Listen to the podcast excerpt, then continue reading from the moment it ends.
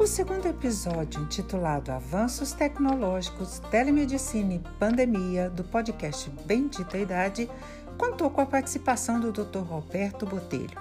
Ele é médico cardiologista, presidente do Uberlândia Medical Center, UMC, presidente do ITMS Telemedicine Network.